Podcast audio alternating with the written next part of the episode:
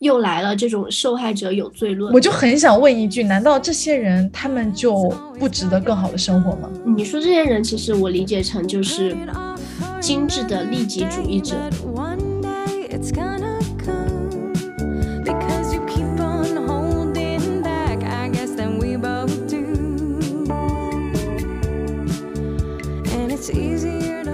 大家好，欢迎来到播客肆意生长，我是主播福瑞，现在是德国时间上午十点二十分，坐标慕尼黑。大家好，我是主播四月，现在是北京时间下午五点二十分，坐标成都。今天我们想聊一个比较沉重一点的话题，也是让很多人痛心的话题。我们想谈一谈最近大家都很关注的拐卖妇女事件。在我们播客开始前，我想先套一个保护罩，借用芒山导演接受采访时候的观点来说明一下我们做这期播客的立场。这个采访视频九八分钟的时间，我也会放在 show notes 里面，有兴趣的朋友可以去看一看。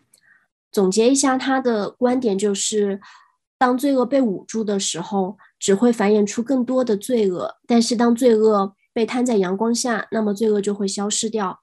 这部电影批判的东西，并不是在抹黑中国的社会，只是想引起大家的警觉，那就是这个世界上有好人也有坏人。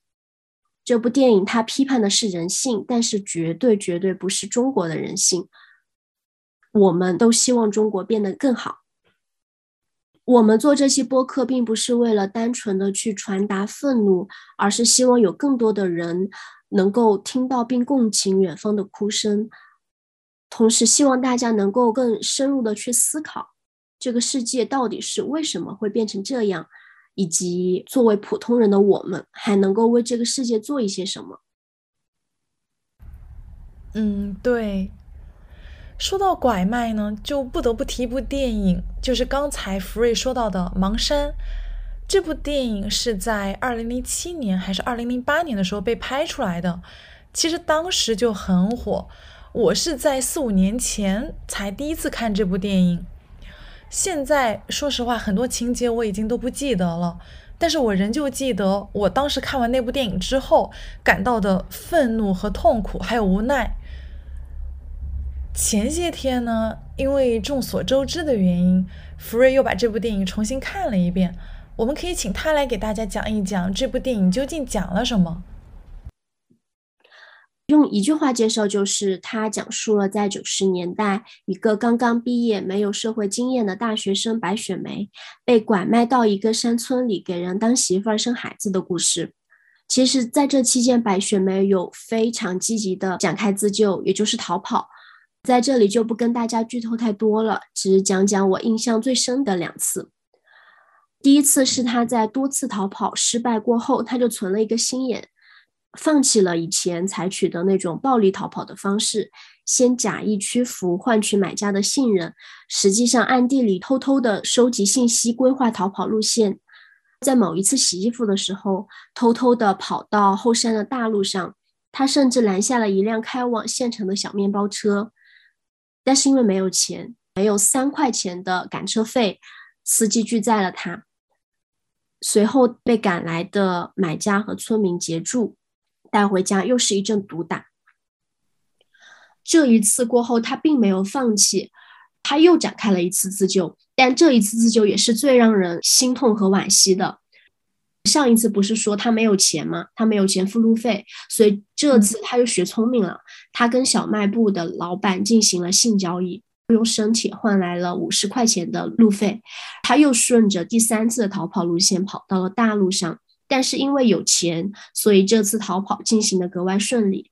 他搭上了去县城的车，买票上了大巴，甚至车子已经启动了。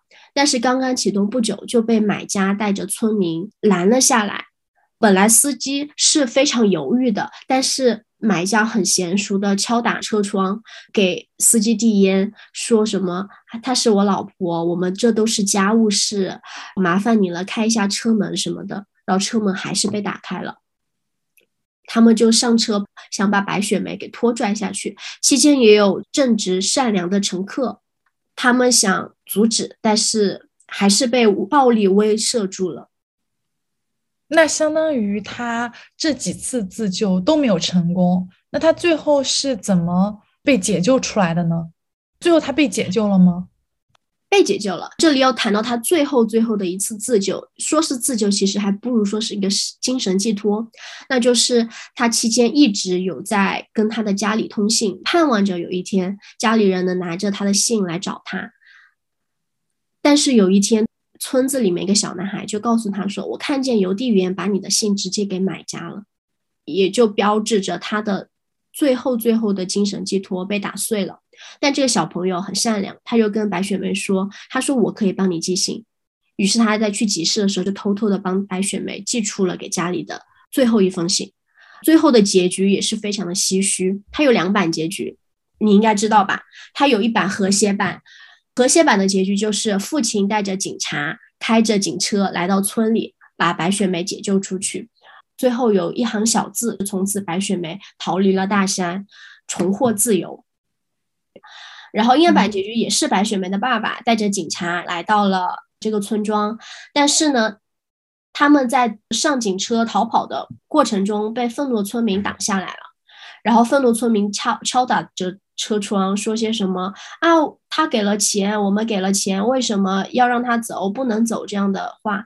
白雪梅很无奈，就警察就给白雪梅和那个他父亲说，就说那你们现在这个村庄里。再待一晚上，等我们出去叫更多的人手，再来解救你们。白雪梅和父亲无奈就在村子里住下了。期间是愤怒的买家和白雪梅的爸爸厮打在一起。白雪梅看着父亲被殴打，再忍受不住，她抄起旁边的一把菜刀，就向买家砍去。然后这个时候，故事才戛然而止。我还记得当时我看到那个。快乐版结局的时候，我仍旧感到很无奈、很愤怒。就这个结局太轻飘飘了，是不是？对我都没有看到他们有受到惩罚，所以当时这是会让我感到很愤怒的一点。然后我们也有这个电影想到，其实现在很多社会新闻嘛，类似的事件是非常多的。比如说，不知道大家有没有听过合成会是。呃，绵阳科技大学大三的学生，然后是在学校放暑假的时候，在去买东西回宿舍的路上被打晕，然后被卖进深山。还有另外一个叫做曹小青，据说是电影《盲山》的原型。他是在和父母发生争执之后，出门被拐，被转手四次卖到了内蒙古。更广为人知的应该是高艳敏，在火车站排队买票的时候被骗走，然后。也是被卖给了一个男性，期间遭到了强暴和折磨。他数次想要尝试逃跑和自杀，但是均以失败告终。高叶敏就是大家应该都很熟悉的乡村最美女教师。其实这些事件的结局也让人觉得非常的困惑，或者说觉得很魔幻。就是何成慧和曹小青是都是在被拐十七年之后才获救，被救出来的时候，他们都已经在不断非人的折磨当中，精神失常。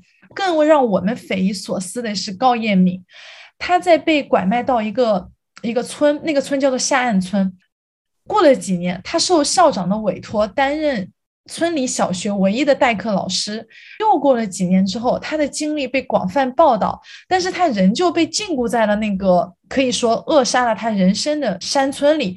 甚至在第二年，他被评为二零零六年感动河北十大年度人物。二零零九年，他的经历甚至被拍成了电影，叫做《嫁给大山的女人》，就是非常的魔幻，太魔幻了。对我，其实我是在看完那部《盲山》的电影过后，我自己当天晚上失眠了。我上网去查这些事件，因为发现了一个惊人的事实，就是这些人、这些女人，她们被拐卖、被报道了过后，没有任何的后续，没有任何对拐卖者和收买者的追责，这是令我很不能理解的一件事情。当然，这可能是我们的问题，我们没有查到后续。但给我的感觉就是，当你收买一个女人，你是不用付出任何代价的，甚至是能得到奖励的。特别的讽刺，受害者的苦难被媒体展现出来，媒体得到了流量，观众得到了愤怒的情绪。然后就没有了，没有然后，雁过无痕。对，所以我们看到这种事件，包括看到这部电影，不禁想要追问一句：为什么解救一个女性这么的难？这也是我当时看电影《盲山》的时候，我感觉到有一些奇怪，比如说最后的结局是警察带着父亲，然后来解救白雪梅。他们作为一个权力机关，但是他们却并没有成功的解救。那我在想，是不是可以从立法和执法的角度去探讨呢？不知道大家有没有看到过网上罗翔教授很有名的一段话？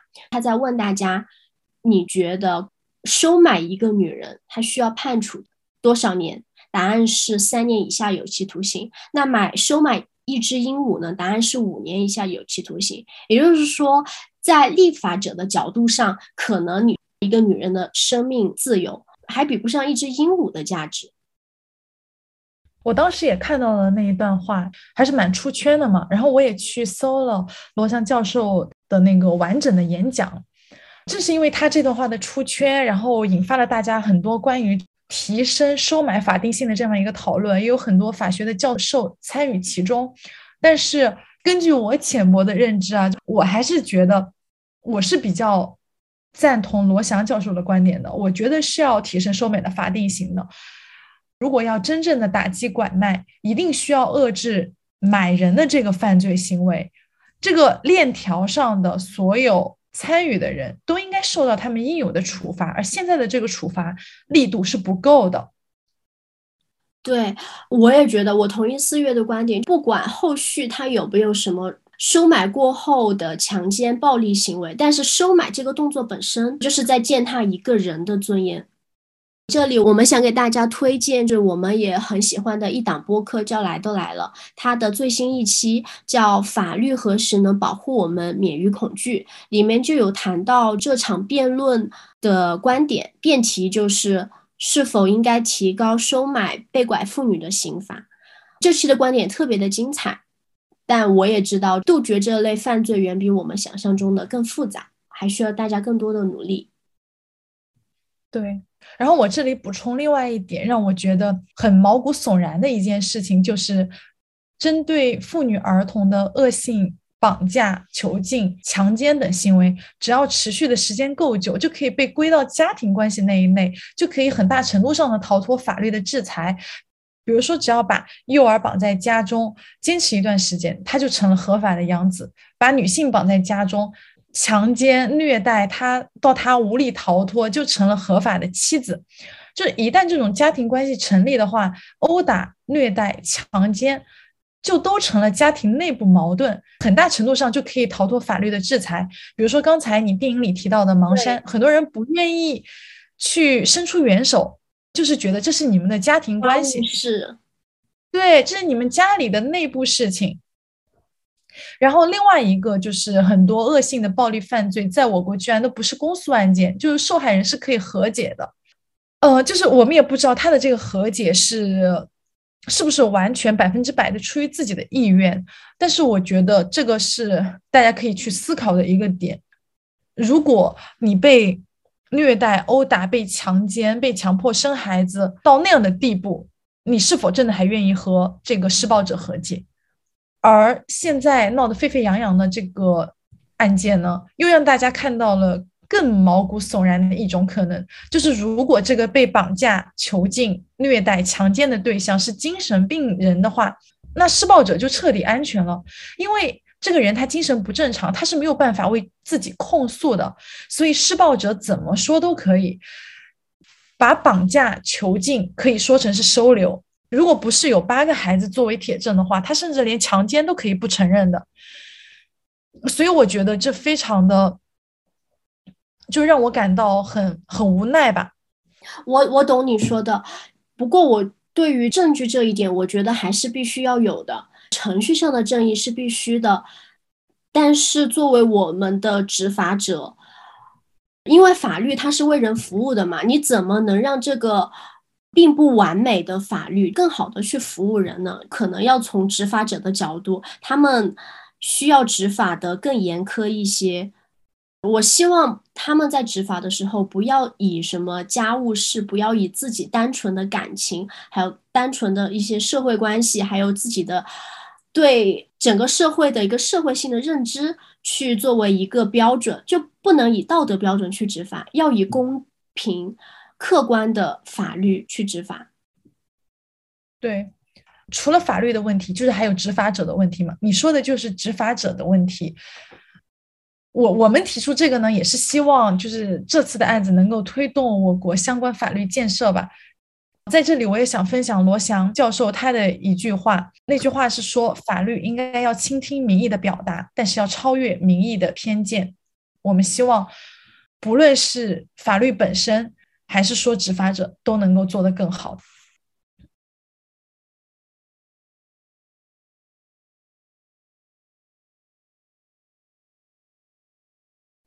除了执法立法的层面，除了从管理者的角度来，嗯，解构这个事情，我们发现很多人在这件事情上其实他是沉默的，他是不发声的。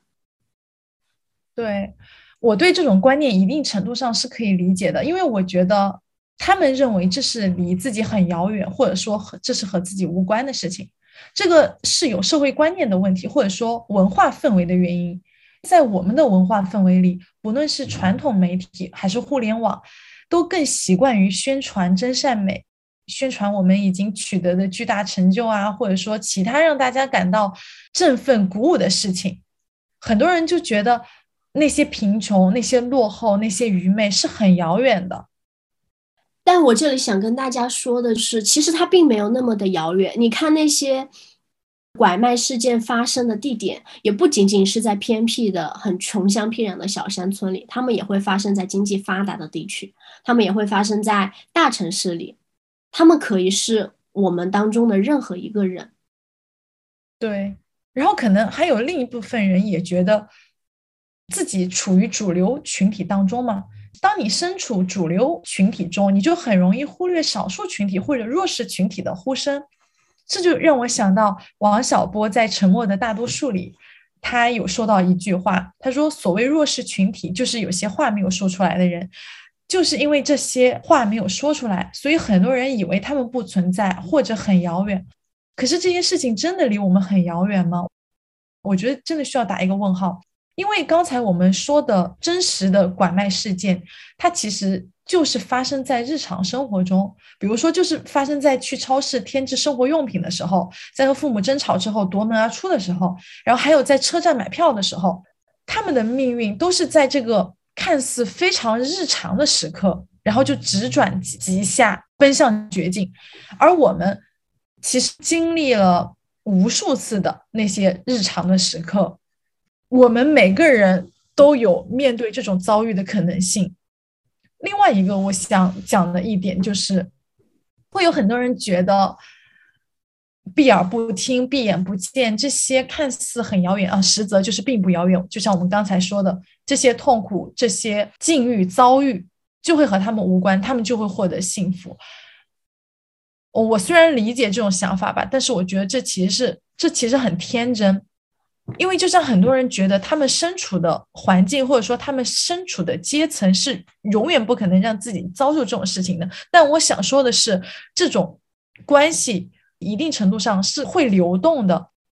在这里，我想补充一个，就是上野千鹤子教授，她是东京大学的教授，是非常著名的女性主义者。对，嗯，他有在他的课堂上提过一个观念。一个观点吧，他有在他的课堂上提出一个观点，是说强者不会永远是强者，终有一天会变成弱者。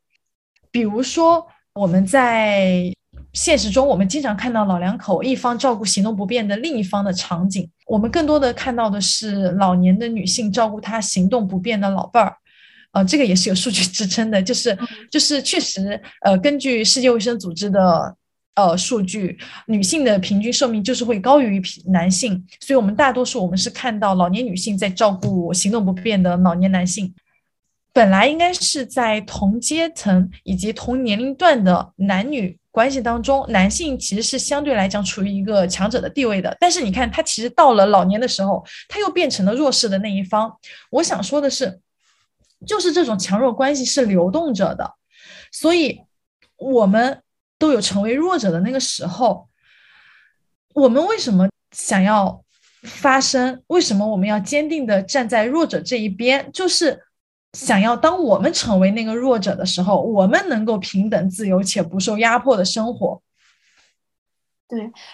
我补充一下刚才四月的观点，很多人他们会觉得说，我现在发声，我不是在为自己发声，我只是在为一个陌生人发声，那我就不去发这个声也可以。但我想的说的是，你在为这个弱者发声，实际上你就是在为这个社会发声，你也是在为你所处的环境发声。你作为一个环境里的个体，你是不可能把你单独拎出来看的。如果你不发声，这个社会这个环境。不会变得更好，甚至可能会变得更糟。但是你身处在这个环境里，你作为一个人，你作为这个环境的一部分，你也不可能幸免。对，所以其实我很困惑的是，为什么当这个社会压迫百分之六十的人的时候，会有人为自己是另外的百分之四十而感到庆幸？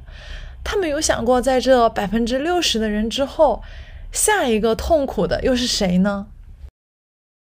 还有人觉得不发声的原因是觉得发生了也没用，就是，嗯，我们愤怒啊，我们发声啊，可是事情也没有得到解决，所以大家就觉得这种发声是没有意义的。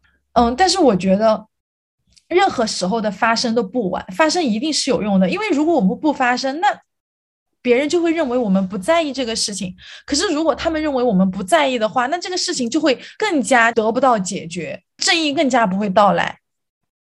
我这里想讲一点，就是可能这个观点会让大家会感觉到不太很舒服，但这也是我自己觉得很疑惑的一点。因为就拿这次闹得沸沸扬扬的巴海母亲的事件来看，拐卖妇女事件不是第一次出现在我们的视野中，它过去有电影《盲山》，它有那么多新闻媒体的报道，但为什么？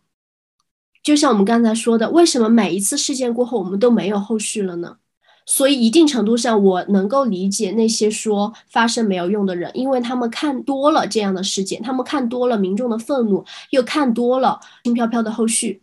但我这里想说，发生是有用的，愤怒是有用的。如果你觉得发生无用，只是因为我们那个时候我们社会的关注度不够，我们发声的声音不够大。如果我们在那个时候，在在曹小青事件、在何晨慧事件过后，我们能够更愤怒，我们发声的声音更大，那么光明可能就会离今天我们看到的铁链女会更近一些。所以希望大家勇敢的去发声，就有多大声发多大声。对，我我我其实还有在社交媒体上有看到另外一种言论。或者说观念吧，他们会认为，如果农村里娶不到媳妇儿的男性，他如果不买媳妇，那他就永远没有媳妇了。如果他这个村里永远不买媳妇，那这个村就消亡了。我当时看到这个啊这种观念的时候，我真的是感到难以置信。首先，我想说的是，挽命挽救文明的方式有很多种，但是没有一种是需要以牺牲他人权利为前提的。其次，我觉得可能很多人会有很深沉的乡土的情怀，或者说很喜欢乡土的文学。嗯，我理解这种情怀，但是我我不理解的是，在这种情怀里，乡愁难道就是面朝黄土背朝天，然后大家一家人开开心心的围着小桌吃饭，然后阖家欢乐的大团圆的场景吗？可能持这种观念的很多人啊，他其实自己是生活在城市里的。他其实长时间的是有一种很优越的生活的，而这种生活可能已经让他们忘记了真实的农村生活。他们可以把乡村当做一一个盆景来赏玩，他不用看到那些风吹日照的劳作有多辛苦，然后也不用看到那些就是拮据到不行，然后还是看不起病的那些无奈，也不用看到被拐卖的农村妇女的毫无尊严的痛苦。对。你说这些人，其实我理解成就是精致的利己主义者。我刚才没有说的很尖锐，你说的很 尖锐。因为就我实在无法想象，为什么有的人会把这种苦难视而不见，去粉饰这些苦难，或者说把这种苦难当成文化里面的常态，并且去歌颂这种文化，歌颂这种苦难，这是我不能接受的。对，可能对于他们本身来讲，他们在乎的只是这个乡村的壳子，就这种情怀的这个外壳，他们并不在意这个外壳里面真实的那些活生生的人，也不在意那些血淋淋的痛苦。而对于真正生活在这个乡村里的个体来讲，比如说传统的农村虽然消失了，可是他们大部分人呃盖上了小小楼房，其实生活的幸福感是提升了的。但是这些人把这个这种改变或者说这种进步看作是对乡村的背离，所以我就很想问一句：难道这些人他们就不值得更好的生活吗？他们不是文学作品里的一个符号，或者说一个名字，也不是别人用来怀念乡愁的工具。他们是活生生的人，他们也应该值得更好的生活。另外，我当时在。社交媒体上还看到，对，有另外一个问题是在问，为什么被拐卖的女子不能够自己回来？然后他们会把这个归咎于是这个被拐卖的妇女本身蠢，或者说拜金，因因为有些是会通过骗这些女孩子说啊，你到那个地方就可以挣钱，然后把他们骗走了，其实就是被拐卖了嘛。所以他们会认为这是女孩子本身自己拜金，或者说他们自己蠢。首先，我觉得啊对于这种恶臭的观点，我真想说，又来了这种受害者有罪论。而且，我不知道为什么在他们眼里，你去追求这种美好的生活，你去追求更高一些点的收入，是这么的不堪。对我也不理解，在表达情绪的同时，我也想。客观的来回答一下，就是根据我浅薄的认知来回答一下，为什么被拐卖的女子不能够自己回来？首先，在陌生的环境里，其实被拐卖的人是处于一种孤立无援的境地的，而且被拐卖通常是被拐卖到一个和外界相对来讲比较隔绝的地方。比较贫困或者说比较落后的地方，而在那种地方，其实大部分人的思想是很传统的，没有人会愿意冒着得罪整个人际网的风险来帮助素不相识的一个外乡女子。大家就会说这是你们的家事，都会很少的会去参与别人的家事。你看电影《盲山》嘛，里面的女主角白雪梅，她难道没有自救吗？但是。暴力的买家，还有同族很强大的宗族的势力和力量，以及相关执法者的一些就是执法力度的问题，就不仅仅是一个人的问题，也不仅是一个群体的问题，它可以说是。整个社会结构方面的问题，这些合在一起导致这个问题这么的复杂，不是你单纯的去指责受害者说你为什么要落入这个陷阱，你为什么不积极的展开自救就能解决的。对，另外的一个点就是，大家不是不知道男女在力量上的差异啊。虽然我们现在嗯想要平等，或者说想要追求平等，但我们还是需要承认的是我们在。体力上，或者说是在力量的上是有差异的。比如说，现在有一个男的要来打我的话，不说二十几岁的男性了，我觉得可能十几岁的男性要来打我的话，即使我使出全力，我真的也不一定能够打得赢他。很大的可能性，我真的打不赢他。这种暴力的胁迫是让他没有办法，或者说没有足够的力量去反抗的。这不是他想不想的问题，这是客观上。他的能力或者说他的体力做不到的一个问题。另外的一个点，我想说的是，母亲的天性，因为很多被拐卖到了一个地方去之后，被强奸，呃，被强迫生孩子，他可能对被拐卖的这一家人，比如说对他对那个施暴者，对施暴者的父母，他是没有情感的。但是他一定是对自己的小孩是有情感的，这是一种母亲的天性。很多人在被迫生了孩子之后，饱受情感上的煎熬，可能他即使或者说有有可能能够逃离这个村庄，但是因为他的孩子在那里，他可能就是割舍不下的。我觉得这是一种母亲的天性，是难以被斩断的。嗯，所以简单回答一下，或者说也可以与大家探讨一下，为什么被拐卖的女子不能够自己回来？这不是一个简单的问题，没有大家想象的那么简单。这就是一个社会结构的问题，就像我刚才说的，整个结构包括就是那些阻挡他回来的暴力的力量，还有包括你说的他的母亲的天性，这也是无法割舍的。这些东西加在一起，它组成了一个非常复杂的社会结构上的问题，没有办法用一个人的努力去消除。我觉得在这后面隐含的一个逻辑，其实是对。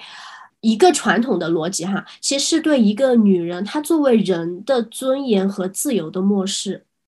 在某些人眼里，女人她不是人，她无法拥有人的尊严，所以她的存在只是为了去满足男性的性欲，或者说是传宗接代。所以，女人可以像牲口一样，或者像一件物品啊被随意的买卖。对，就是说女性她的。人权和尊严其实没有被足够的尊敬的。然后在这里，我想补充，就是追问一下，就是或者说大家可以去思考一下，为什么很多农村男性打光棍？因为照理来讲，根据统计学啊，生男生女的概率是一样的。那为什么农村里面男性比女性多那么多，才会导致这么多男性找不到老婆？那那些？本来应该出生的女婴去哪里了？或者说那些已经出生了的女婴，甚至是女孩去哪儿了？然后其次，我还想补充的一点是，除了这个传统观念的问题，有一些其他社会性的问题，包括贫富差距啊、教育的问题啊，导致很多人他的观念难以扭转，因为他从小他的那个环境就那个样子，他也没有接受足够的教育，所以导致他的观念也是那个样子的。嗯，对。这不是一个很简单可以单拎出来说的一个观念的问题，是包括像我刚才说的贫富差距啊、教育的问题，是杂糅在一起的。这个是需要各方的力量、国家层面的力量去改善的。嗯，可能有人会说，如果他需要国家层面的力量去改善，那么我们普通人是不是就坐等国家来改善？在这里，我想说的是，普通人能做的东西很多。首先，普通人能做的就是发声，积极的发声。嗯，赞同。我们的呼声，我们的愤怒是需要被听见的。因为如果我们不表达内心的愤怒，不掀起波浪的话，那我们什么都不会改变。所以在此，我想对所有的人说，尤其是对女性朋友们说：如果感到不满，我们就大声表达出来吧，表达自己的愤怒，表达自己的不满。在这里，我也想分享一句话，出自安兰德的《源泉》，这是我最近在看的书。在他的序言里面有一句话是：“不能把世界让给你所鄙视的人，与大家共勉。”嗯。然后，另外的普通人可以做的就是，大家可以量力而行，做慈善。我们很多人比较幸运的是，我们出生在城市，没有真真切切的感受到那些贫穷，或者说那些痛苦。但是我们至少可以在自己的能力范围内去拉一把那些挣扎的灵魂，不论是捐钱啊，还是捐物资啊，甚至是给山区里的贫困女孩捐卫生用品，我都觉得是一份值得被尊重的善意。因为它可能就会改变某一个或者说某一些山区孩子的命运，而当越来越多的山区孩子走出大山，开始接受更好的教育的时候，我们刚才提到的社会不平等的问题可能就会稍微的缓解一些。当然，更重要的还是社会结构的问题，这个需要国家层面的支持。但是，我觉得我们还是有一些可以做的事情的。最后，我想跟大家聊一下政治性抑郁的话题。政治性抑郁其实就是当你吸收了太多的负面的社会新闻，你因此感到低落、无助、绝望，你感觉到了生在这样的大环境下一种对个人命运的不可掌控感，你由此产生出来一些抑郁情绪。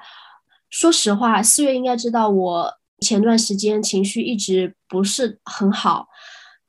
虽然说我现在有慢慢的走出来，但是我明确的知道说那是一种很难受的、很难受的一种情况吧。我希望，如果大家有人也有这样的症状的话，首先，如果你的症状很严重，请去看医生，去寻求专业的帮助，因为有些情绪它是没有办法用意志控制的。如果你想在这基础上再改进一下，我有一些小小的建议，那就是控制自己在网上冲浪或者是讨论这件事情的时间，去把更多的注意力放在真实的生活和真实的人身上。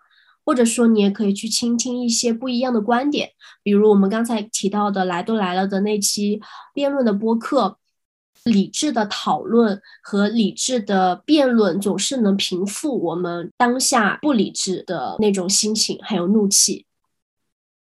然后，我想跟大家说，跟四月说，包括跟我自己说，如果你感觉到痛苦，那证明你有认真的带着同理心的去思考，你应该为自己骄傲。